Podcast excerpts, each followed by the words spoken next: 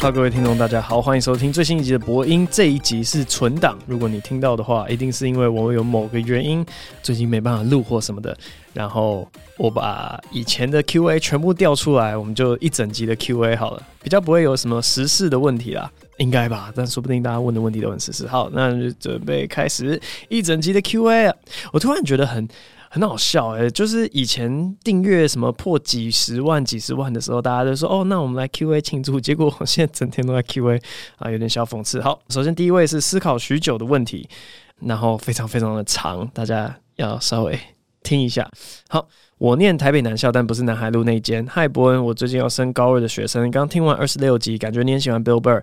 刚好我最近也超迷他，迷到英文超烂的我，把他三年份的 podcast 跟找得到的合法串流平台上的专场三个礼拜全部干完。我不是看完，是干完。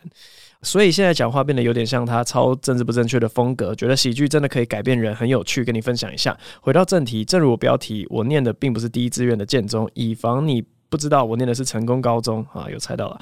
挂号在这边自曝身份感觉不太好，但我们一届有八百人，应该是还好。我的母亲挂号对，只有母亲，因为我是单亲，对我的学校不太满意。严格来讲，是我考到的学校。我也知道这很像是一般叛逆青年在抱怨，但连我自己都觉得我有一点。夸张了。从去年九月入学开始，我没有任何一天不想到放榜那天看到成绩的心情，也常常在深夜陷入忧郁的思考漩涡。但我跟朋友出去的时候也开心了起来，生长环境其实也算小康了。所以我其实不知道我的郁闷是来自何处。我或许想过自杀，但我不曾付诸行动，连自残都没有。因为目前我的痛苦还没有超越自杀带来的疼痛。我是有点虚无主义挂号，如果使用错误还请指正的人。我从小都不知道大家在努力什么。如果有人能以宏观的视角看待，在数万数亿年的时间中，我们存在连眨眼时间都不足。因为有这种价值观，我的情绪起伏并不剧烈，也自认控制得住我的情感。在小学三年级某次大哭之后，直到今日我都不记得我曾哭过，甚至到了面对生离死别也无法伤心的程度。我其实痛恨这样的自己，于是我的意识就在想要拾起情感和不想要那么痛苦之间徘徊。直到有一天，我跟我的一个女性友人出去时，挂号女性这一点很重要，因为我无法跟我的男性友人倾诉一丝一毫的心事。我猜测是因为台湾男性从小的教育就是告诉我们要坚强一点。原本我们只是吃个饭晃晃，就像平常一样。但是在我们聊天的一瞬间，他告诉我有事都可以说干。这句话我不知道听过几遍了，但当下我感觉积累的情绪。疯狂的涌出，我面无表情的把我内心的痛苦全部告诉他。在听完一切之后，他只说了一句：“你平常真的很幽默，也很好相处，但眼神总感觉不对。”我现在终于知道为什么了。挂号听起来我陷入了恋爱的感情状态，但其实我是一个无性恋，我甚至不曾对别人抱有好感，连欣赏都没有。如果有任何人看到这边，我真的很感谢，毕竟我的生活不曾有任何抒发的管道，或是其实有，但我不打算求救。而且整篇论点都像是一个中二不经世事的青少年在抱怨，能看完真的很厉害。如果有幸伯恩看到并回复我了，我想问的问题是我到底该继续压抑我的情感，偶尔释放一下，或是放开我的限制，感受快乐或是痛苦呢？哇也是蛮开心，说这边有个管道让你抒发。虽然 好像过了超久才念到这个，但好啦，这边还是呼吁一下，就是心理的一些疾病啊，或是防止自杀专线都可以拨打零八零零七八八九九五安心专线。好，希望这个听众有在我们这边找到一个真的可以让自己情绪抒发一点点的管道。这边呼吁大家就是不要伤害自己。如果你有任何的需求的话，你可以打呃一九九五啊，或是张老师啊，或者一一三之类的，反正有非常多的管道，应该是有蛮多人愿意去帮助你的。好啦，那这位成功高中的小朋友呢，呃，希望你呃我没有在贬低啦，就是说这位朋友朋友。我不知道从七月二十二你留言到现在，你有没有什么新的收获？但是你跟我的差别好像就只是说我好像不会去讨厌我是一个这样子的人，但是情绪起伏的确是比较少。然后我猜想你会觉得你情绪起伏应该要大一点，可能两个可能性啦。第一个就是你真的是在压抑自己，然后其实你有那些情绪起伏。第二个是。你没有，但是你觉得这个社会好像需要有，就是你表现出来好像需要融入的那种感觉。因为你最后问的问题就是要继续压抑你的情感，所以其实你对你自己的认知是你潜意识有在压抑情感。那如果是这样子的话，可能还是要抒发一下吧。让我想到之前的一句话，忘记谁讲的，反正就是说。一个人到底遇到这件事情该不该生气呢？如果生气有用的话，当然要生气。我觉得同样的情绪啊，就是如果遇到一件事情该不该哭呢？如果哭有用的话，当然要哭。就任何东西，你如果积累在那边是对自己没有帮助的话，那就是要去处理。这样，我放开我的限制，感受快乐或痛苦呢？啊、好像只有你自己才知道。因为我到目前为止就是觉得说，没有情感对我来讲是比较方便的，我就不太会去处理这样。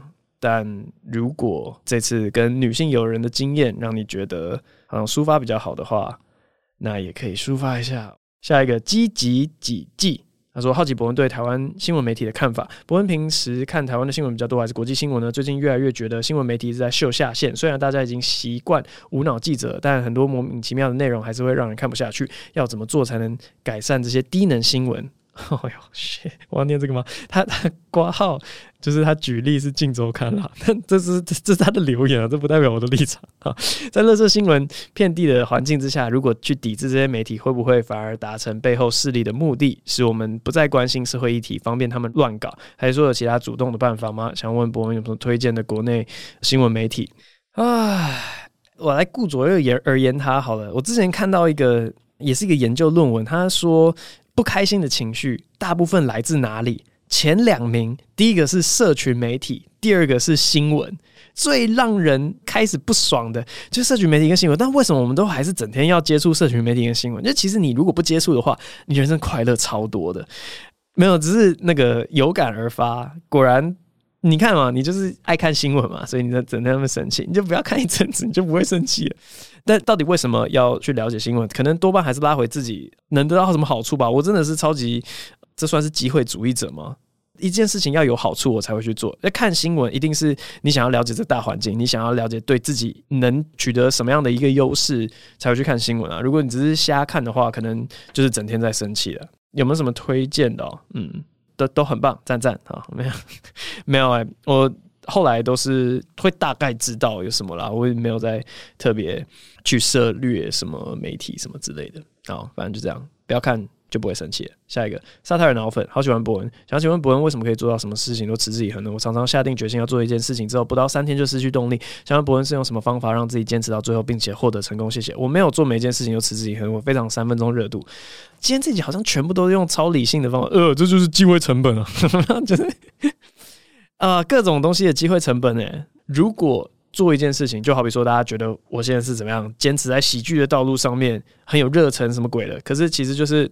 我如果放弃这个去做别的事情，机会成本超大的，所以我就不会放弃嘛。那如果心情上的，我觉得也也是把它写进那个你知道方程式里面，然后得到一个答案。如果你做别的事情会让你更快乐，或是可以让你赚更多钱，可以让你就某种成就感，巴拉巴拉之类的，那你当然就可以去做另外一件事啊。我们没有觉得坚持这件事情有什么额外的价值，就是看你要达到什么，你要得到什么这样子。好，下一个一零八课纲战士，我五星好评。嗨，伯恩你好，我是个忠实的听众，挂号从零分零秒听到最后一秒的那种。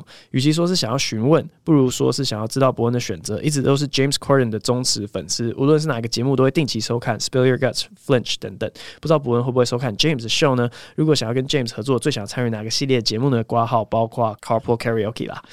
哦，James Corden，呃，还不错啊，因为他就是有一个你知道。双重威胁，又会唱歌又会搞笑，这样，所以他呃的那个武器非常多元。然后，如果想要跟他合作的话，其实超想参与那个，我不知道他的名字叫什么。不过他们有时候会冲到那个红绿灯中间，然后在一个红灯的时间之内，在马路上做一个超大的排舞，你知道吗？很像 La La Land 的那种感觉。我觉得那个真的超猛的，而且那个要不是有什么电视台资源，我真的想不到谁可以。Pull this off，你知道吗？所以如果可以合作，超想要参与那种类型的东西。好，下一位正正珍珠糖，他说很接近绝对音感的人。嗨，博恩，EP 二十六最后面的的拉非常不准，你大概在收或是升收那边。我没有绝对音感，但我自己因为学十几年，所以也练到接近绝对音感的程度。我自己是每次在唱之前都会先定下一个音挂号，我是用中央哆。再用相对音感去找，所以博恩那样的练法其实是可行的，只是应该要再练练，应该可以多听古典音乐，多研究乐理，就会进步的比较快。还有一个练习方法是用流行歌把歌名唱出来，像哆来咪发嗦这样。如果平常博恩唱歌不太会走音的人的话，这样练习应该蛮快的哦，加油！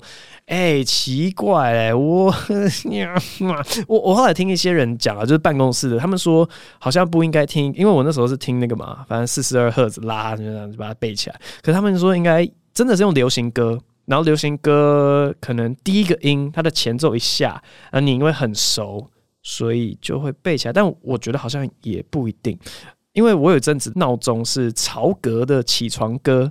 然后我记得他是发，他是一个嗯，今天一大早我起床心情好。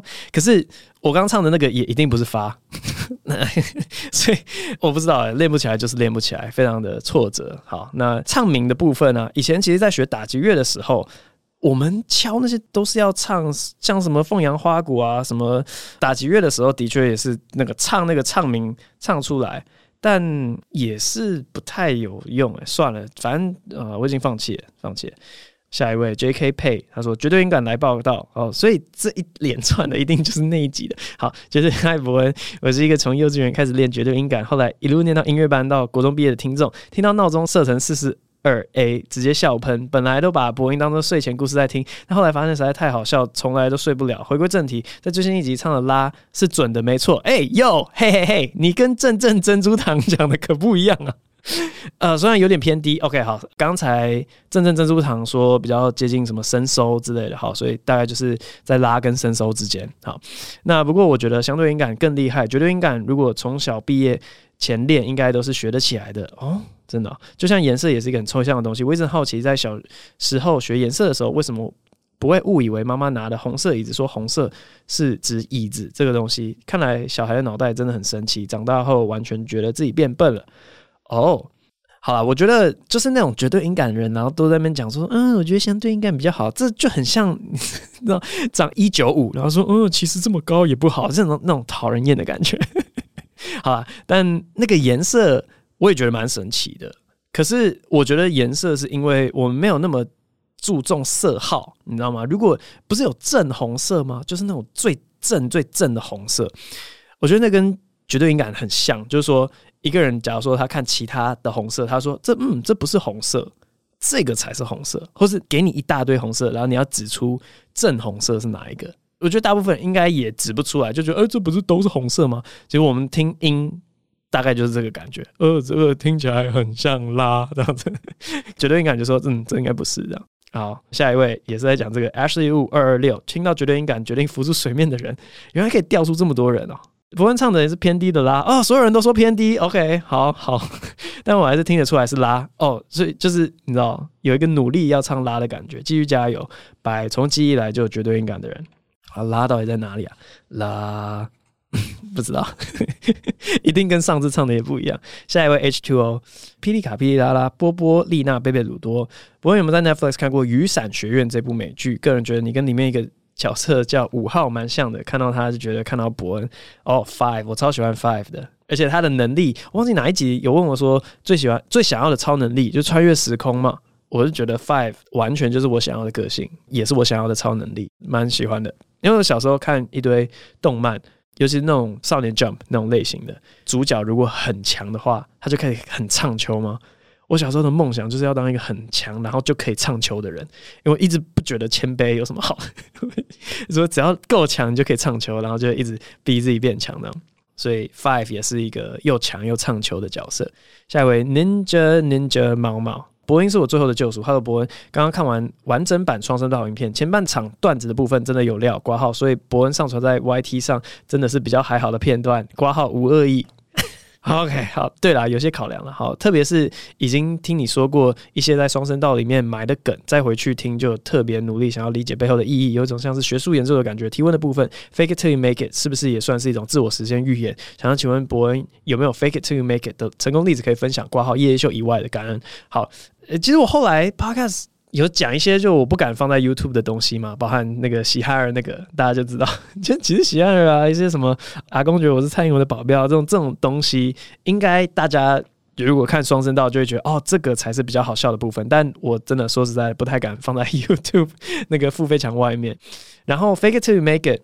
上次大可爱那一集，我讲一个是我去研究所实验室，然后先骗老师说我会 MATLAB，先骗了之后，我就回去赶快学哦，把 MATLAB 给学会。那我想一下，还有什么另外 fake it to make it 的例子啊？嗯，哦，就是倒着讲话这件事情，我倒着讲话也是。应该是类似，就是我还在练或者还没练起来，但是我就直接出去跟大家讲说：“哎、我最近在练倒着讲话。”然后别人就会：“哦，好无聊哦，没有啦。”就是说：“哦，那你倒着讲话看看。”然后我就是说：“你随便出个题目。”他说：“谢谢，怎么讲？”我就：“哎、欸，谢这样子，到处乱讲嘛。说：“哎、欸，我倒着讲话，倒着讲话，倒着讲话。”到最后真的有办法了，就大概五个字、四个字以内，已已经练到算是小小小反侧动作这样子。其实每件事情就这样，利用那个羞耻感来逼自己会东西，超赞。下一位，Carenza K，形容词、名词、副词、子句。英文对于你来说属于母语程度，很好奇伯恩当你回到台湾之后，在面对台湾英文的教法有没有遇到什么瓶颈？例如教科书上常出现的主格、受格、所有格、形容词、子句这种。祝福伯恩全家平安。嗯，我不会这些东西。你跟我讲说什么受格、所有格？我只能猜你大概在讲什么，但我其实看不太懂，包含形容词子句是什么，我其实都有点不太清楚。反正我从来没有会过文法，我一个都讲不出来。但是我考试会写对，因为我就知道该放什么东西，很难解释。反正以前在考英文的时候，就是假如说选择题嘛，还没看到 A、B、C、D 选项之前，我脑中就会有个答案，然后其实就是去找我的答案。在哪个位置？这样，所以台湾英文的教法有什么瓶颈？嗯，其实不太知道哎、不好意思，我没念过英文，我就直接去考试。我从小到大都是少别人一科这样。但有一个比较印象深刻的例子是，我小时候三年级回台湾的时候啊，英文老师听不懂我的英文，因为那个时候是一个完全。英语流利的美国小孩，然后回台湾的时候，忘记老师上课问我什么东西，然后我就直接用正常讲话的语速讲出来，然后老师听不懂，这个真的是印象超级深刻的。然后我就慢慢的讲，然后英文老师哦听懂了这样，所以就觉得哇，后来就知道说 OK 好，所以我讲英文。要么就放慢，要么就是学台式英文，所以我现在是可以讲出一些 “Hello, my name is Brian. I like to go to the bathroom” 之之类，就我可以，我不知道这样子算不算种族歧视？明明可以讲的标准，但是我学自己的种族讲出来的英文，这样算不算种族歧视？好，反正就是为了跟大家沟通，我学了台式英文，那 这算是瓶颈吗？是小小的啦，对吧？但就是这样。想不到其他的，下一个我爱子鱼 LBJ，他说想问伯恩最喜欢的现役 NBA 球员，除了塞尔提克，哇，还要除了塞除了塞尔提克最喜欢的，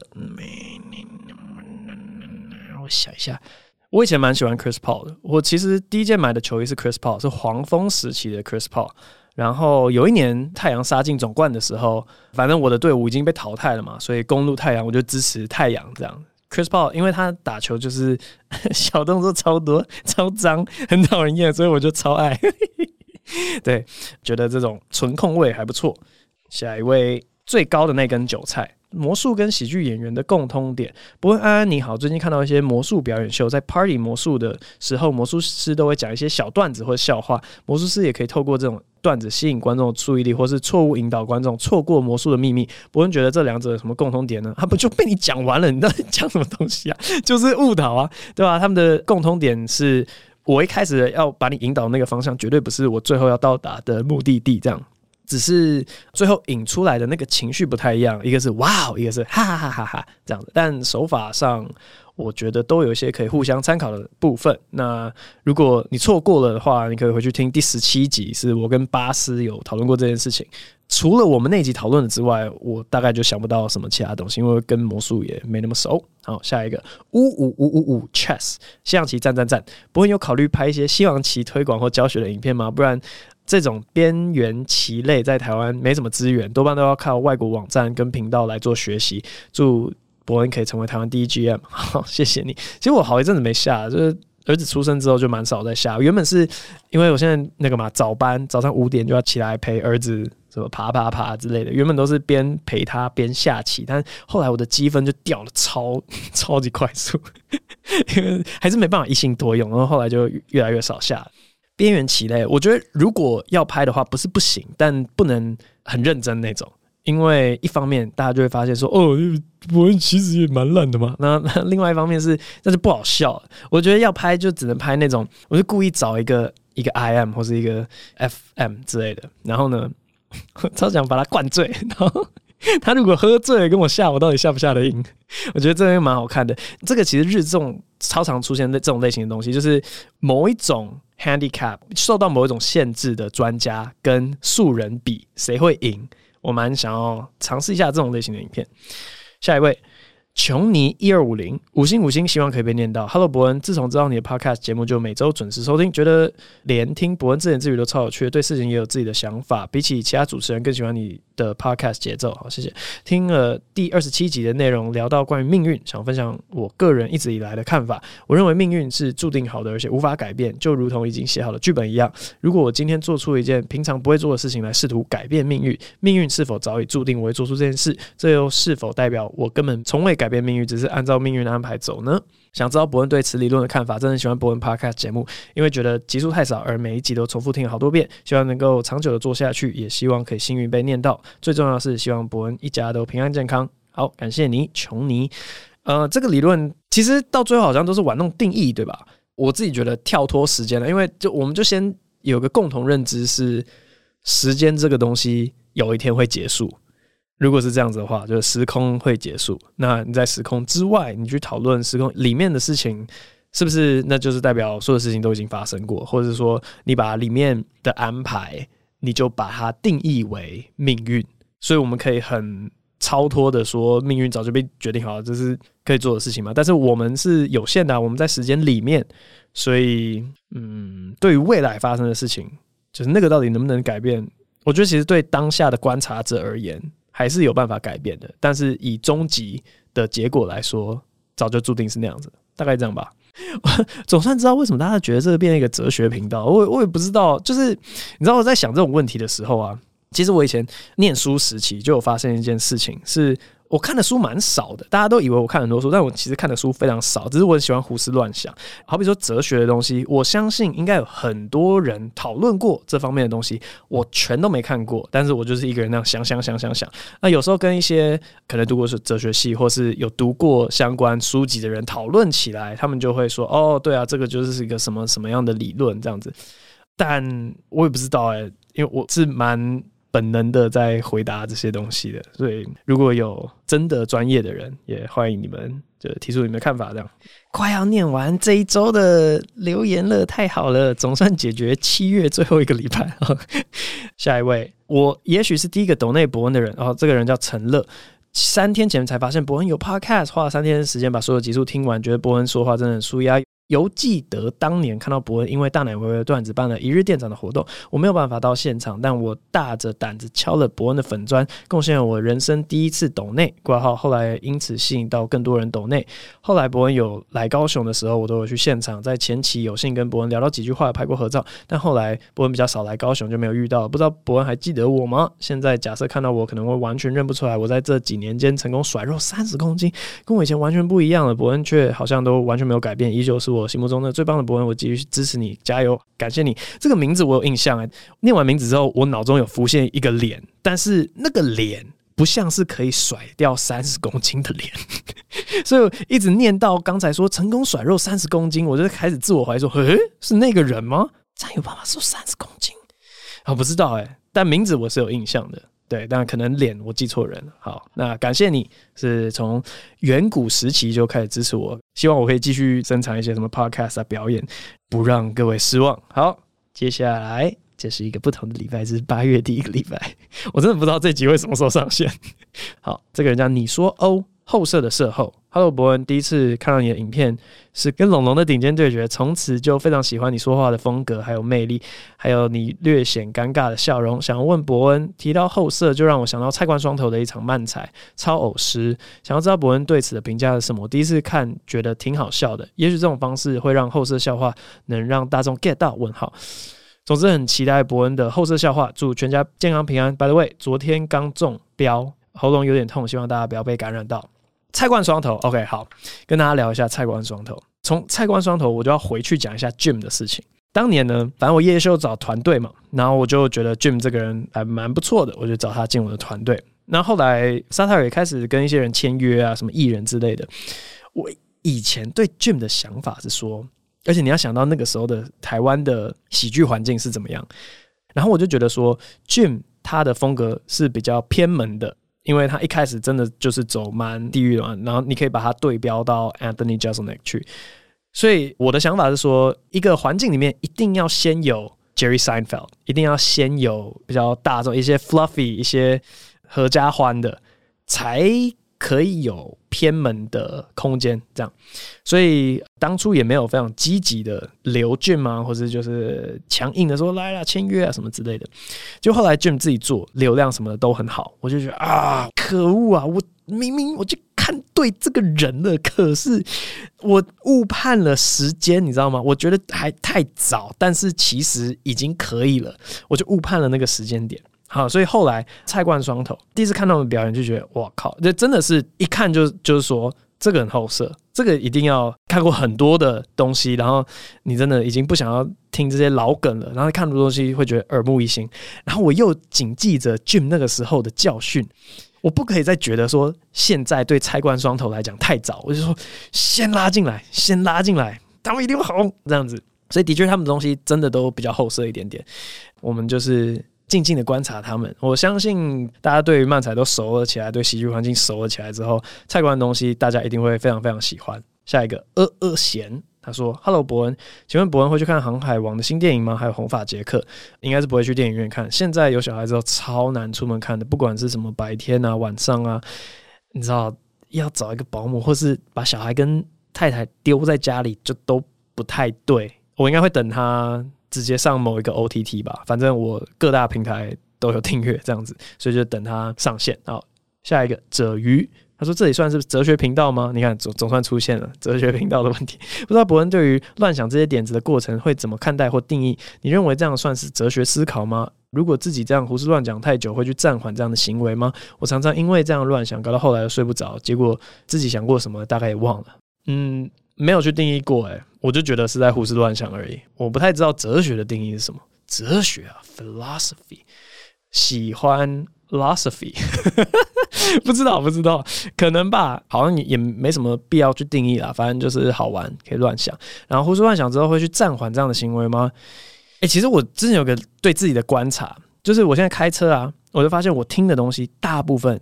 百分之九十五的时间都是在听别的 podcast，然后我就突然意识到说，诶，我好像都不太听音乐，真的是非常非常偶尔，我会有那种啊，现在不想动脑，我想听点音乐，可是大概就只有百分之五的时间而已，我就意外观察到说，为什么会有这种差别呢？好像是我不太喜欢让自己放空，纯粹听音乐，我喜欢在我开车的时候可以一直补东西进来给我，要么就是我自己可以想东西这样子，所以。暂缓这样的行为有，但是非常偶尔。想过什么大概忘不了。其实的确要按暂停。就假如说我听一个 podcast，哦对了，by the way，可以跟大家推荐。我最近蛮喜欢听的一个 podcast，它是叫做 No Stupid Questions，没有笨问题。然后它是苹果橘子经济学还是什么鬼的，反正有一本书你知道吗？超爆橘子，应该有橘子吧？我每次都忘记什么水果，反正是布拉布拉经济学。它的作者跟另外一个心理学家，所以两个。都是教授，一个是经济学，一个是心理学。他们两个开了一个 podcast，基本上就是听众会问一些问题，然后他们就觉得没有笨问题，所以不管大家投稿什么，他就会拿其中一个，然后直接录一整集，就是那个专题。很有趣的原因就是，不管你提了什么样一个冷门或是你觉得无意义的问题，他都可以找到论文有探讨过，然后就会听到一些。哦，真的是大开眼界的东西。我举个例子好了，有一个是在讲慈善团体的，反正订阅慈善团体就会发现说，他们很常会寄信叫你再继续捐钱，然后对于某些人来讲，那个是一种骚扰。然后他们说，慈善团体为了慈善的名义，去一直骚扰订阅户，甚至是瞎掰出一些数据，好比说一些罕见疾病，对不对？他可能致死率是百分之多少，可是为了收到更多钱，他夸大致死率。这个到底合不合乎道德？听众提出一个这样子问题，然后他们就找到一个个案，是有个慈善团体，他直接问订阅户说：“好，我给你一个选项，要么这是你收到我们这个机构的最后一封信。”还是你愿意之后用一个什么样的频率来收这封信？然后就是这个问题丢给订阅户的时候，我记得是大部分的人会选择后者。就是你给大家选择的时候，大家又会说：“好，好啦，那那你继续寄信给我。”可是他又去比对了选择第一个选项，也就是说你一辈子不要再寄信给我的那个选项的人，他们捐钱的数字却比较多。就是他们都当做是好，这是我人生会收到的最后一封这个慈善机构信，那我来捐一笔大的，然后就此了结，所以就蛮有趣的。大部分人选后者，但前面的人反而捐的钱比较多，这样。然后听了之后就觉得哇，真的是太有趣了。所以每一集不管什么样的问题呢，都可以得到一些从来没有听过的资讯，一些冷知识这样子，所以推荐给大家。好，下一个是 Really Podcast，他说 I like cat。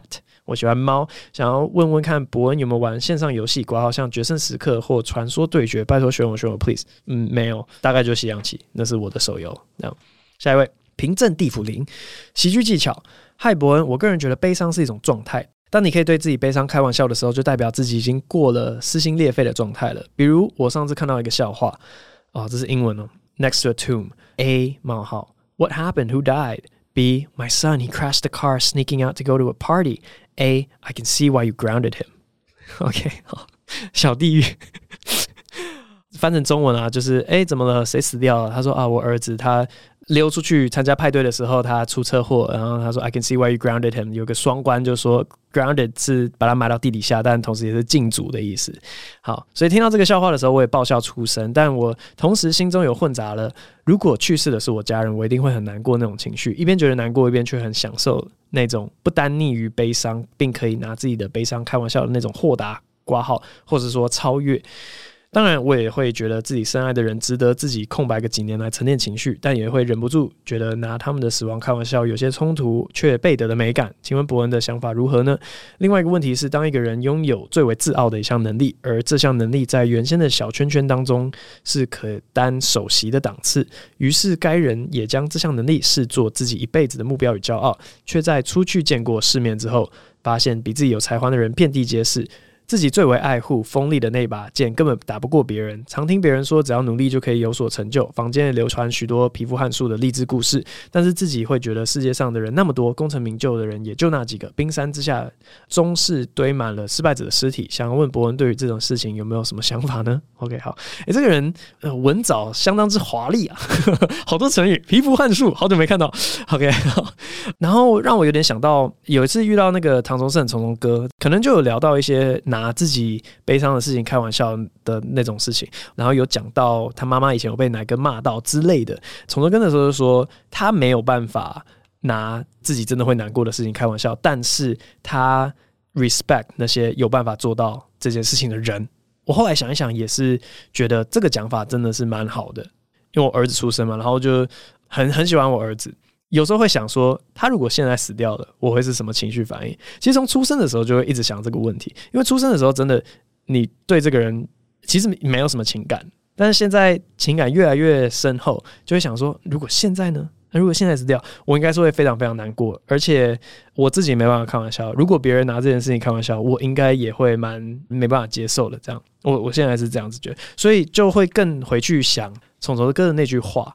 如果有一个人就跟我一样，现在儿子养到快一岁，然后然后小孩子死掉，他可以马上拿这件事情来开玩笑，就会觉得哇，那我做不到，但你做得到，你很厉害，也不知道会不会羡慕的感觉，但是就是会给他一个尊敬。这样，下一个问题是人外有人，天外有天的那种感觉，有什么想法？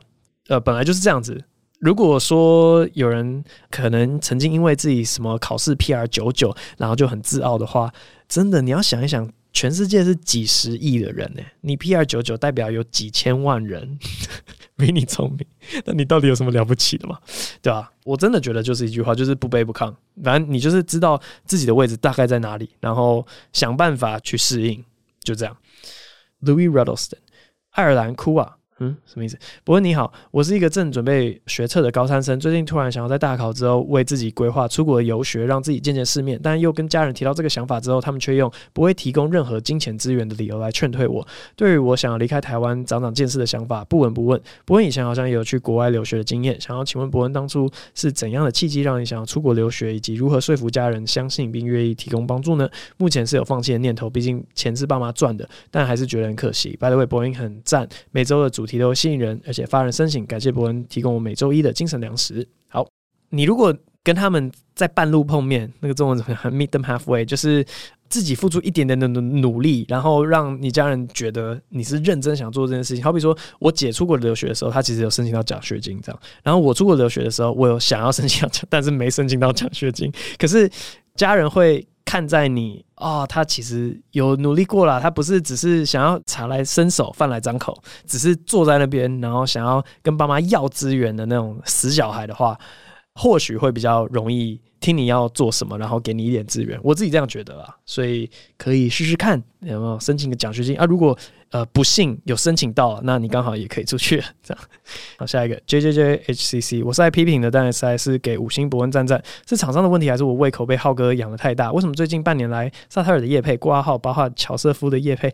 真是越来越难看？对于已经习惯浩哥式的业配，对我来说，我觉得一个拥有专业写手团队的萨泰尔，不但业配不够好看，流量。明显差很多，甚至还觉得以前的叶配还比较好笑。请问博恩有这样觉得吗？还是因为学手忙着写其他的东西，还是常常太鸡巴一直改脚本？OK，好啊，没有，我觉得那个写手是这样子啊，就是网络的东西跟剧场的东西是两个专业。好比说写单口的东西跟写短剧的类型又是两个不同的东西，所以其实有点你知道，找一堆厨师进来，然后要他们去做面包的那种感觉。就是你会觉得，哎、你不是厨师吗？你应该也会做面包吧？有人这样觉得吗？就是，就你你懂那个感觉，小小隔行如隔山这样，所以我的确觉得可能还要再练练啦，对吧？我会再盯紧一点，好不好？好，下一位，Sunny，It's Sunny，这是哪一个 Sunny？这是我们办公室的 Sunny 还是王阳明来留言的？呃，现在正在做捷运，突然想到有一个问题想问博恩：如果不确定是不是孕妇的人没位置坐站在你旁边，你会怎么做呢？如果不让座，可能会被投射异样眼光；但如果让座了，但他不是孕妇，只有一个小腹的话，应该会很尴尬吧？就不要坐位置，真的就一直站着就好了，就不用想这种问题了。我好像通常做捷运都会找一个角落，然后我就把自己面对墙壁塞进那个角落里面，所以不会遇到这样的问题。下一位，一二三四五五四三二一，又播音又真是，哎、哦、呀，念错了，又复音又真是好听又括号把播音打成复音，你会发现吗？哇，可恶啊！就是快速的念过去，然后才发现哦是复，所以。有发现，Hello，博恩，我是这个月底就要成为小高一的菜鸡新生，即将要去总统府对面绿色制服的女校报到。但我在网络上常常看到学姐分享一些穿着制服走在路上，然后被路人盯着看、被瞪或是被搭话状况，甚至听过有路边的老伯伯去问学姐三角函数怎么算之类的奇怪问题。想要请问同为名校毕业的博恩，有没有因为穿着建中制服而被路人用异样的眼光看，或是被问话的经验呢？还有还有，想要请问博恩，高中有玩社团吗？如果有的话，是参加什么社呢？目前正在犹豫中，不知道。该为了学习历程好看一点而选择班联会挂号，以前可能叫学生会，还是依照自己的兴趣加入喜欢的社团？谢谢你的回答。挂号 P.S. 请认真回答这两题。哎哎，听到上一集 Q&A 前半段敷衍回答，就算问题不是我本人问的，也会觉得有点火大啊！祝博恩事事顺心，月儿顺利。好啊，小绿绿啊，我觉得男女有差哎、男生。穿建中制服，然后在路上就算被看，他不会觉得那个叫做异样的眼光，我们会自己带入说那个叫做羡慕的眼光，我们不会觉得他们对我们意有所图，就会觉得呵，来看吧，来看吧。然后以前建中学生真的是去哪都要穿制服，就生怕别人不知道你是建中的。然后我没有想到哦，原来对北一女的学生来讲不是这么一回事，他们巴不得就是把制服赶快藏起来换便服这样。哦，我觉得那个路边的老伯伯啊，他问三角函数就已经很还好，他没有要想要对你怎样，他可能就真的遇到一个问题，这样三角函数怎么算？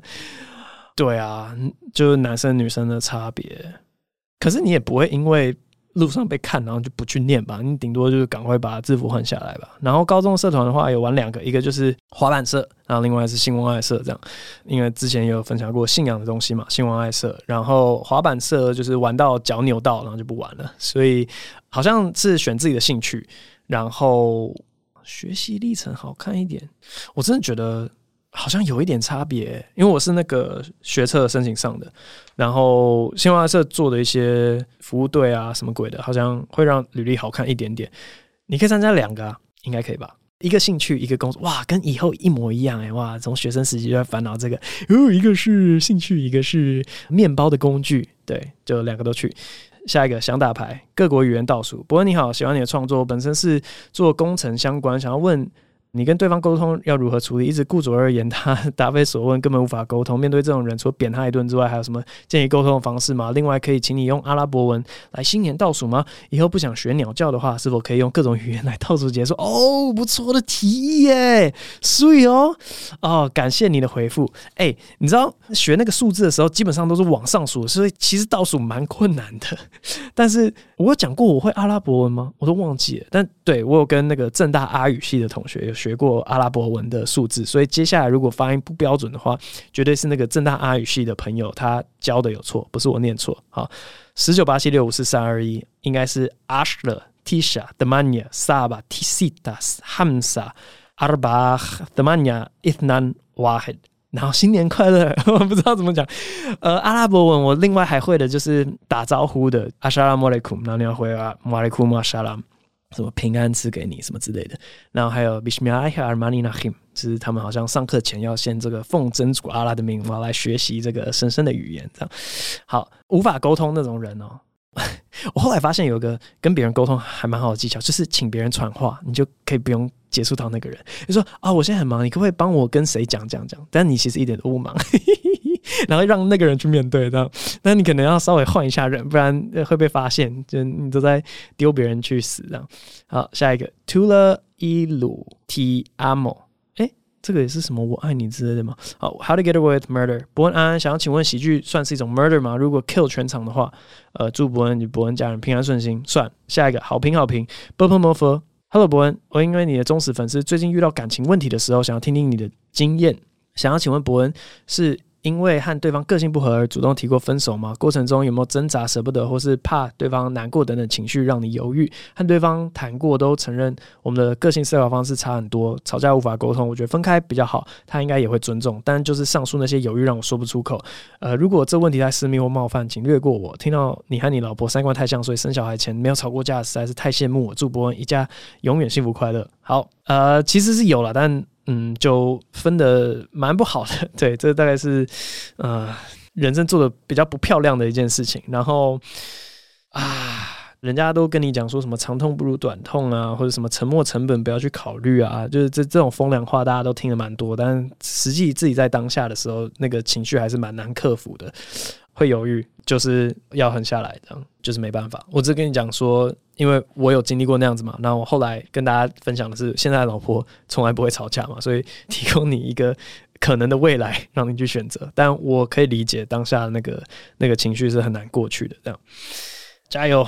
我有个 IG 账号叫做谈吐鱼，他说给朋友的小惊喜。不过你好，我和我的一个朋友都是伯恩的忠实听众，不过他比我更忠实，可以帮我念古虫安要不要喂乌龟这段话送给他吗？他此时此刻一定正在听，拜托你的伯恩。好，古虫安要不要喂乌龟？什么意思啊？哦，你有养一只乌龟是不是？我以为是你要把这一个人丢去喂乌龟，像喂狮子那样。好，下一个名字好难取。哦，那全部都是不同的字，所以念起来很困难。忠实观众，拜托选我。伯恩您好，有时候会看到一些台湾的段子内容有国外 stand up 的影子，不管是风格、前提、笑点或架构，所以想请问伯恩，对于笑话和段子抄袭的标准到底是什么呢？假如有人质疑你的段子抄袭，是否会拿两三公斤的创作过程的纸甩他脸呢？谢谢。挂号好奇很久，跟台湾任何抄袭风波无关。哇哇哦，很喜欢这个留言呢。这个也是我之前想要。来聊的一个事情，然后我还想说，诶，是不是要来找黄瑶来聊的这个主题？其实之前是有个影片，然后我觉得他讲的蛮有道理的，就是主题被重复是在所难免，甚至主题跟切入角度如果都有不谋而合的话，是有可能出现的。然后这件事情的一个最佳铁证就是说，国外不是那种 late night show，然后他们都是当天创作。晚上就播出的，所以他们是当天看到新闻哦，赶快写哦写哦写哦，然后主持人晚上就把那个笑话念出来。可是呢，美国东西岸的 late show，就是 late night talk show，他们是有可能讲到几乎一模一样的笑话的。然后这是非常不可思议的一件事情，因为他们基本上是敬业，他们不可能私下那样子沟通嘛。那真的就是一个同时想到一模一样的笑话，这应该是有可能发生的这样子。然后每天的新闻又都是那些嘛，所以他们能发挥的点大概就是这样子。这个是在所难免，但是就算是这样子，他们讲的那个你所谓的架构，或者我所谓的架构，我也不知道大家架构指的是什么东西，或是那个所谓的节奏，都是一些抽象的东西，是怎么去做到这个效果的，或者是怎么去引出这个前提的方法，应该会有些不一样，让大家可以判断是不是抄袭。那个影片我再回去找一下，然后可能丢个文案之类的吧。反正那个影片他举的例子就是明目张胆的抄袭，他会。那个速度快慢都是一模一样的，随便来讲啊，就是假如有一个人他是念什么报菜名好了，那报菜名，即便你把里面的菜全部换掉，可是你那种两个字、两个字、两个字、两个字、两个字大 punch 的那个节奏是一模一样的，那你几乎就可以确定说啊，这个是是抄袭这样。好，但到最后都会变成有一种。自由心证或是发生频率的，因为你知道跟别人撞到个一次情有可原，但是如果这个人你最后被抓出超多证据，就是跟很多不一样的人都不谋而合的话，那也有点太凑巧了吧？你知道吗？几率上不太可能这样。好，最后一位是师大汉堡王，他说想要请问伯恩对于桶中之脑的哲学问题有什么看法？哈喽，博恩非常喜欢你的节目，总会带给我一些启发性的思考，总会具有巧思的观点来看待这个世界。个人也是有买三种标准的教学录影带，整个演讲中也有趣味的探讨一些双重标准定义以及何谓三重标准。真的佩服博恩的思考逻辑。想要请问博恩对于桶中之脑的哲学问题有什么看法？我们是不是能排除自己是活在虚幻中，挂号只能确定自己的存在？那这样，我们一生到底要追求什么？这些问题可能没有答案，但是想要听听博文对上述问题的看法是什么？等一下，等一下，等一下，桶中之脑，大家都只有脑，一切都在虚幻，就是这个物质世界是是一个虚幻的这样子，然后都是投射。其实我觉得好像跟你不去想这个问题，最后的结论好像是一样的。就算是那样又如何呢？你没办法改变什么吗？有吗？还是就像骇客任务一样，你可以把自己从桶子里面拿出来？除非有这样子一个可能性，不然好像思考这样的问题，不知道。我是最近看那个《Westworld》西方极乐园，里面有个角色叫 William，反正好像有类似这样子的一些思考过程。然后他很喜欢问的一个问题就是：你为什么要想这个问题？因为好像以最后的那个实际你能做的事情、你能改变的事情而言，想这些问题是没有什么用的，是吗？不知道，我的想法大概是这样。好了，那因为这集有人提议，我可以舍弃鸟叫，然后直接用各种不同语言的倒数，所以第一次这种尝试，我直接来唠一个我最强的、我最拿手的，好不好？台语，十九八七六五四三二一，耶！新年快乐！这一集的存档就播到这边，希望下一集会回来。嗯，下一集再见，拜拜。